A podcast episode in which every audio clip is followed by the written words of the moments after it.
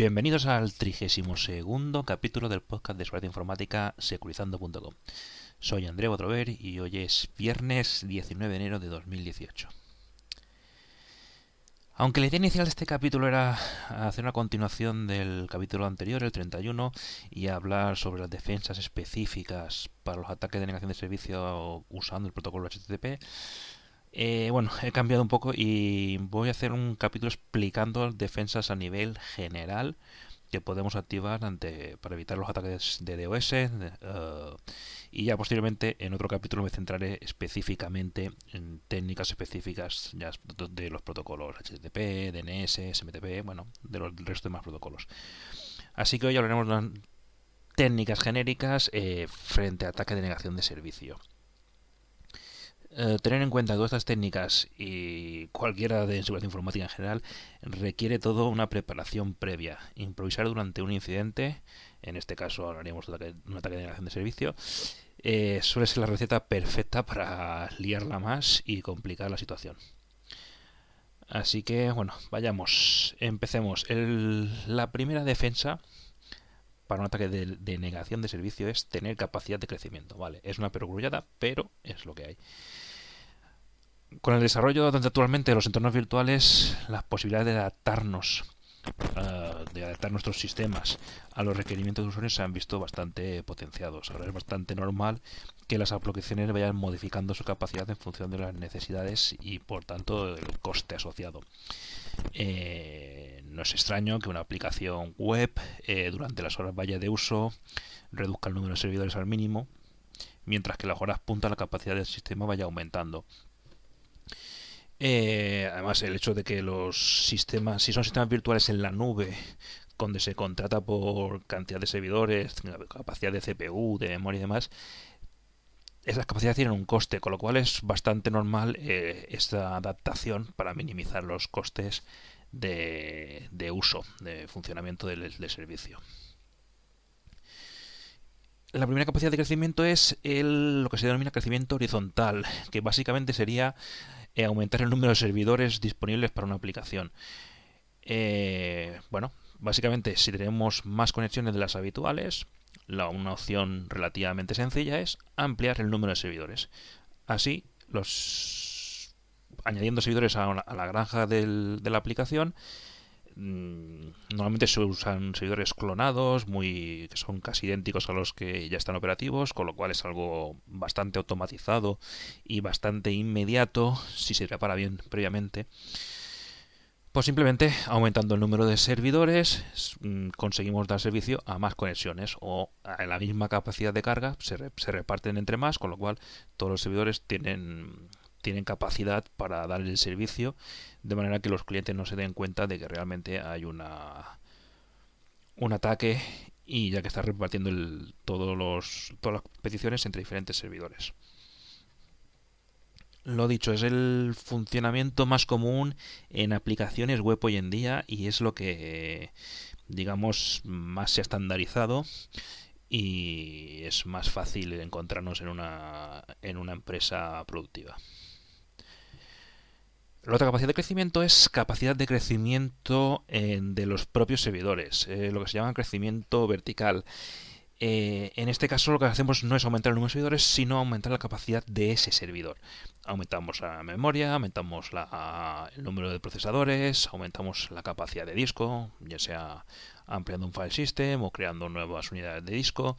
Eh, esta estrategia tiene mayor coste de, bueno, mayor coste de aplicación en el sentido de que eh, muchas veces el sistema operativo requiere un reinicio para que tenga en cuenta las nuevas capacidades. Es decir, hay sistemas en los que tú no puedes añadirle memoria, que se denomina en caliente, sino que necesitas reiniciarlos para que tome esa nueva configuración y pueda usar esa memoria que le hemos añadido.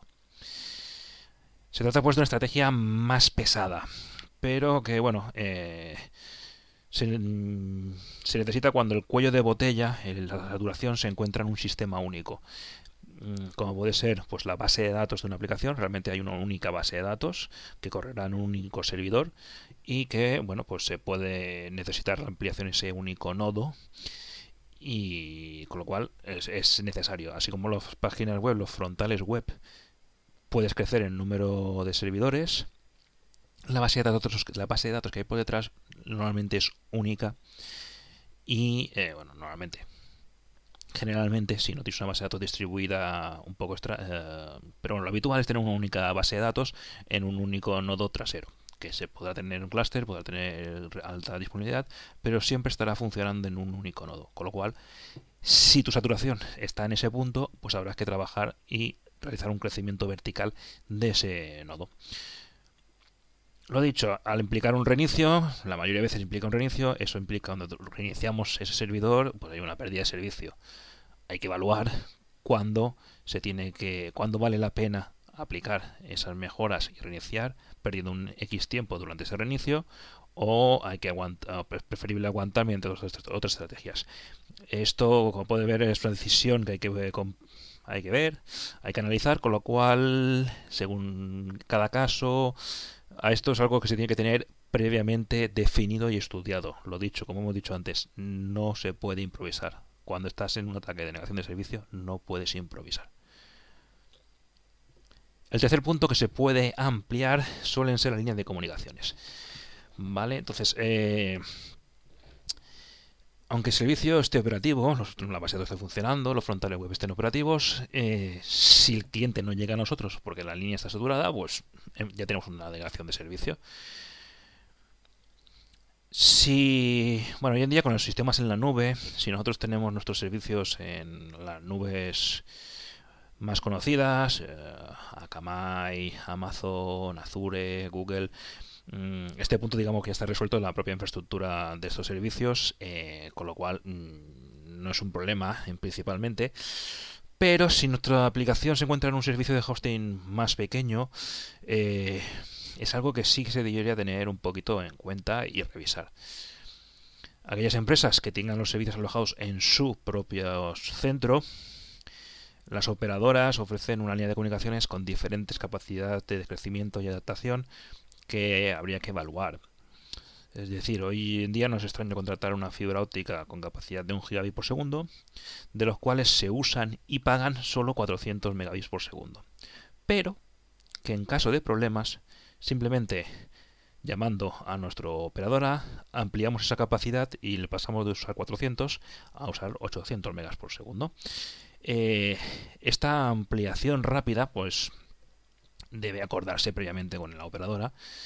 Eh, tanto los procedimientos de cómo, quién y cuándo puede solicitarla y sobre todo lo que los operadores suelen negociar es cómo se pagará después estas actuaciones si, si, si, es algo de forma puntual, si el hecho de ampliar la capacidad te obliga a tenerla durante tres meses a esa capacidad antes de volverla a reducir. Bueno, esto ya son políticas comerciales, pero vamos, que una operadora no eh, conoce la problemática y no es algo extraño para ellos. Y, eh, bueno, es algo que se hace. Bien, hemos visto el primer punto, que es la capacidad de crecimiento en sí para intentar absorber ese ataque de negación de servicio. Veamos ahora diferentes puntos para eh, mitigar el ataque. El primero que se nos puede venir a la cabeza son los sistemas IPS WAF, que ya vimos en los capítulos 4 y 29. Estos sistemas permiten detectar y bloquear tráfico anómalo mediante el análisis de ese tráfico que pasa por las interfaces. Las firmas de detección usadas para estos sistemas son múltiples, eh, las hay fijas, las hay por que son de inteligencia artificial, dependerá mucho del protocolo utilizado para el ataque, pero bueno, vamos a poner un ejemplo más o menos genérico. Supongamos una aplicación web que sufre un ataque ya que nos envían a través de un formulario un archivo adjunto muy grande. La idea es saturar las capacidades del sistema que después deberá analizar ese archivo adjunto. Bien, si tuviésemos un WAF en la oficina, recordemos que WAF es Web Application Firewall, que viene a ser una evolución de los IPS pero muy orientado al protocolo HTTP un sistema web podría detectar que bueno, eh, los usuarios no han seguido el camino normal para llegar a ese formulario y para enviar. Normalmente, un usuario genérico legítimo, accedería a la portada de nuestra aplicación, haría clic en la opción a un menú, luego la opción de envío, posteriormente cargaría toda la información del formulario, lo rellenaría, juntaría el archivo y lo enviaría. Bien, eso, eso implica un proceso, un flujo.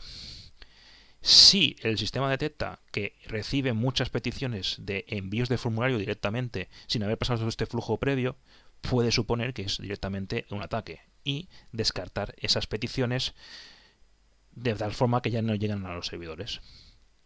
En cambio, aquellas peticiones que un usuario legítimo ha, seguido el flujo habitual, sí pasarían.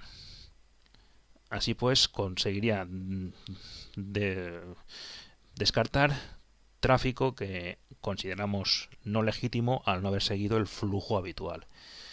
Es posible que algún usuario se haya guardado la página de la página del formulario en favoritos y acceda directamente sin usar el flujo habitual. Mm, sí, pero probablemente sean muchos menos que los atacantes, con lo cual pues lo siento mucho por el usuario listo en este caso, pero mm, en caso de ataque, pues preferimos, es preferible perder a este usuario que no a todo el mundo.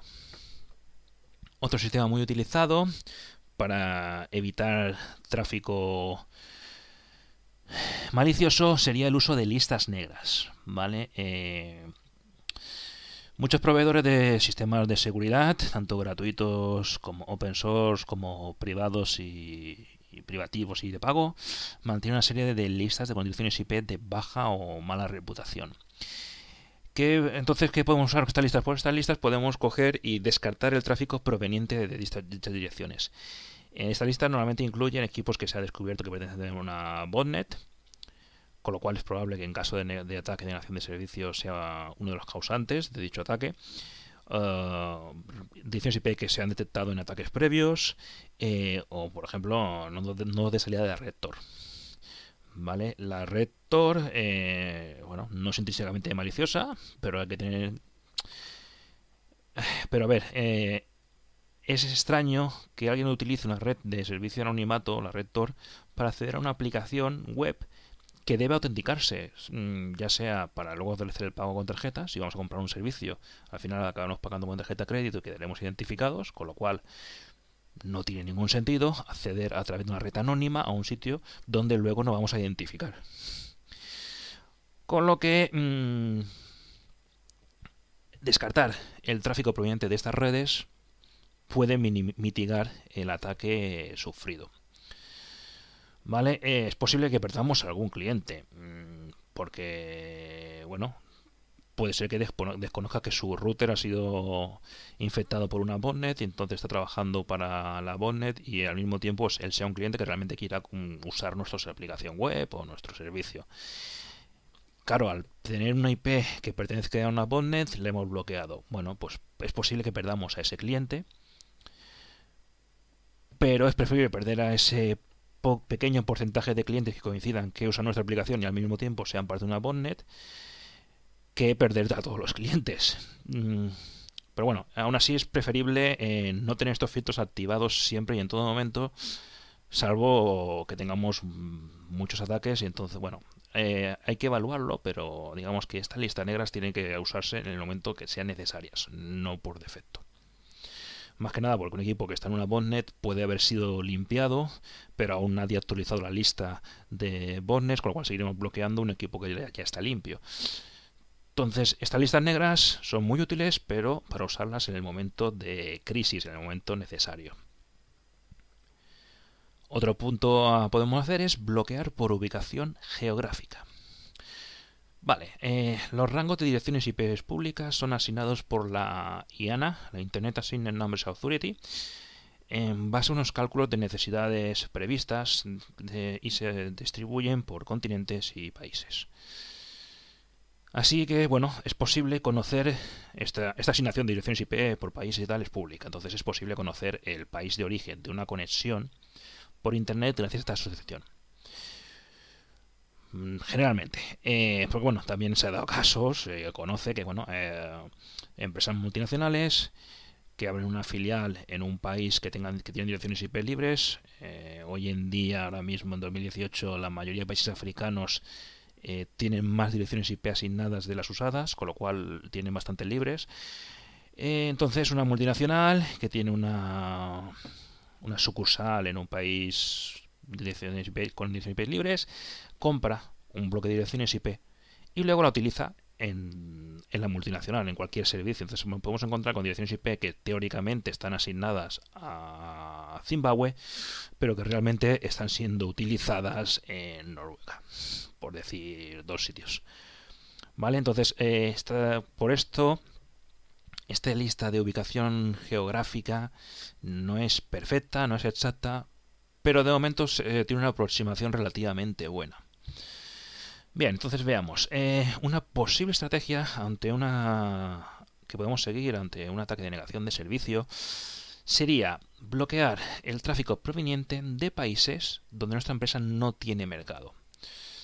Mm, por ejemplo, vamos a ver, eh, si tenemos una empresa de alquiler de coches en España, es poco, poco probable que nuestro servicio reciba muchas peticiones legítimas desde Laos, o Tanzania. Mientras que es muy probable que reciba peticiones de, los principales clientes turísticos españoles, que podrían ser Alemania, Reino Unido, Portugal, España, propia gente española. Eh, pero poniendo otro ejemplo, si nuestra empresa se dedica al transporte internacional por carretera con camiones, pues no es extraño recibir con peticiones desde eh, Polonia o Ucrania. Entonces, bueno, en caso de un ataque eh, podemos descartar el tráfico salvo lo que provenga de los principales mercados de nuestra empresa. Así se puede conseguir mitigar en gran medida un ataque eh, afectando mínimamente a posibles clientes. Los clientes de nuestros mercados principales entrarían seguro y algún cliente potencial de mercados extraños, mm, o sea, por extraño decir no habituales, podría ser verse afectado, por lo cual tampoco es eh, muy lógico utilizar el bloqueo por ubicación geográfica siempre. Vale, la idea es que, bueno, si tenemos un servicio web, un servicio publicado en internet es para que sea accesible de todo el mundo. Si estamos ante un ataque, es, vale, es una buena estrategia acorta, acotar cuál es nuestro principal cliente y eliminar el tráfico proveniente de otros sitios pero bueno, tampoco como empresa no te interesa no recibir peticiones extrañas. Si mientras uh, compren el servicio, pues da igual donde vengan. Entonces el bloqueo geográfico, pues bueno, tiene que trabajarse y más o menos analizarse. Al igual que las listas negras, mm, tampoco es lo suyo tenerlo bloqueado siempre. Otra opción disponible sería modificar los parámetros de los protocolos de tal manera que minimicemos la carga de servicio de nuestras aplicaciones. Mm, a ver si explico. Podemos decir que los primeros ataques de negación de servicio que aparecieron trataban de aprovechar los tiempos de espera entre transacciones que se habían definido en los protocolos. Eh, por poner un ejemplo, el típico ejemplo eh, de una conexión TCP, que son necesarias para cualquier protocolo superior de los más usados para navegar, enviar correos, eh, bueno, los más usados en Internet, como quien dice. Eh, los estándares exigen un tiempo de negociación en estas conexiones. Eh, así, por ejemplo, un usuario malicioso puede intentar alargar al máximo este tiempo de envío entre paquetes para asegurar así que el receptor, nuestro, servicio, reserva durante el máximo tiempo posible sus capacidades. Estamos hablando de espacio de memoria eh, RAM, tiempo de procesador, espacio en discos y guardalogs. Eh, o también puede otra estrategia, sería iniciar una conexión, pero no finalizar el proceso de establecimiento, con lo que el servidor se queda en la escucha, manteniendo esos recursos ocupados y pasado un X tiempo descartar ese, esa conexión inicial como que ha sido fallida y que no sirve. Bien, pues una estrategia para liberar estos recursos de una forma más rápida es acortar estos tiempos de espera y descartar este tráfico probablemente malicioso antes y así liberamos esos recursos para poder darse otros servicios a la siguiente conexión. Eh, a ver, este, este tipo de ataque de intento de saturación por negociaciones o por tiempos de, protocolo, mm, hoy en día ya están bastante controlados, con lo que no suelen verse de forma independiente. Pero sí se utilizan como uh, acompañamiento, como soporte a otros ataques que usando protocolos de otro de mayor nivel. Así que bueno, el hecho de mitigarlos permite a nuestra infraestructura liberar recursos más rápidamente y gestionar todo el, resto de ataques de forma más eficiente y así intentar aguantar el, ataque. Igual que se, gestionan los tiempos, también se puede simplemente descartar paquetes mal formados. En lugar de pedir retransmisiones, pues se descartan. Eh, si viene en un sistema demasiado desordenado, que nos implica hacer mucho trabajo de reestructuración, pues simplemente descartarlos. Y no solicitar su retransmisión, sino simplemente descartarlos y aquí se ha perdido la información. Así conseguimos liberar memoria. A ver, mmm, como teleco puedo decir que me duele el tema de romper los estándares, pero eh, también hay que tener en cuenta que estamos ante una medida de mitigación ante un ataque de denegación. Así que, eh, bueno, hay que tener en cuenta que estas, estas medidas también esto es reducir estos tiempos, el rechazar conexiones a medias o lentas, pueden influir negativamente en nuestros clientes con menores capacidades, es decir, gente, clientes que tengan un menor ancho de banda porque están en una ubicación remota, eh, gente que, está más lejos y hay mayor, mayor latencia entre sus conexión y nuestros servicios. Pero bueno, eh, lo dicho, ante un ataque de negación de servicio, pues hay que elegir el mal menor. Si tenemos que mm, eh, jorobar a un cliente legítimo pero podemos salvar al resto, pues aquí pues la empresa debe elegir el mal menor y trabajar sobre esto. Y bueno, como podéis ver, al igual que los otros, que la denegación de servicio por que el bloqueo de IPs por listas negras o por ubicación geográfica, son servicios que en caso de ataque se pueden y se deben activar, pero que en el día a día no se debería tener eh, operativos, sino simplemente tener preparado la infraestructura para poderlos activar de forma rápida y segura en caso de necesidad. ¿Cuándo se activa esa necesidad? Eso es lo que debe analizar la empresa y los técnicos para ver cuándo es eh, aconsejable activar estas opciones. Por último, comentar eh, los servicios anti-DDoS que venden en la nube. Vale. Eh, estos servicios em, tienen su complicación y su importancia, así que le voy a dedicar un capítulo extra aparte para ellos. Pero bueno, resumiendo, eh, en este punto podemos tener bueno, dos enfoques principales. Tendríamos el servicio siempre activo, de forma que todo el tráfico de nuestra aplicación pasa por los sistemas del proveedor, o bien activarlo únicamente en caso de, necesidad. Obviamente esta activación en caso de necesidad requiere una planificación, un acuerdo previo, un pago, eh, ya que, como he comentado antes, no se puede improvisar sobre la marcha durante un ataque. Bien, los comerciales de estas empresas de servicio anti-DDoS te dirán que sí, que lo pueden hacer al vuelo y sin mayor problema. Cuando tú lo necesites, le coges el teléfono, le llaman, ellos te protegen en 10 minutos. Eh, bueno, son comerciales, quieren vender su servicio. Esto no es tan sencillo siempre, así que las cosas hay que tenerlas previstas y preparadas. Vamos a ver, eh, bueno, lo dicho, le dedicaré un capítulo, porque tiene su miga. Pero bueno, digamos que había las dos principales opciones que podemos ver allí en la nube. Sería el filtrado de paquetes, es decir, que trabajasen como un firewall, de manera que solo permiten el tráfico del protocolo elegido, de la aplicación que nosotros queramos, lleguen a nuestros servidores. Todo el tráfico iría al, al proveedor, ellos harían un filtrado, un triaje y nos entregarían a nosotros simplemente el tráfico limpio. Y la segunda opción es que actúen como un proxy. Los clientes se conectan a la infraestructura del proveedor sin saberlo y es esta estructura la que se conecta a nosotros. Así, todas aquellas conexiones fraudulentas pues ya son descartadas directamente a nivel de proveedor y a nuestros servidores no nos llegan, con lo cual no tenemos ese ataque, no llega a nosotros, si lo queda en el, lo queda en el servidor. Eh, ¿Cómo se hace esto y tal? Bueno, ya lo explicaré, porque lo explicaré en, una, en un capítulo específico.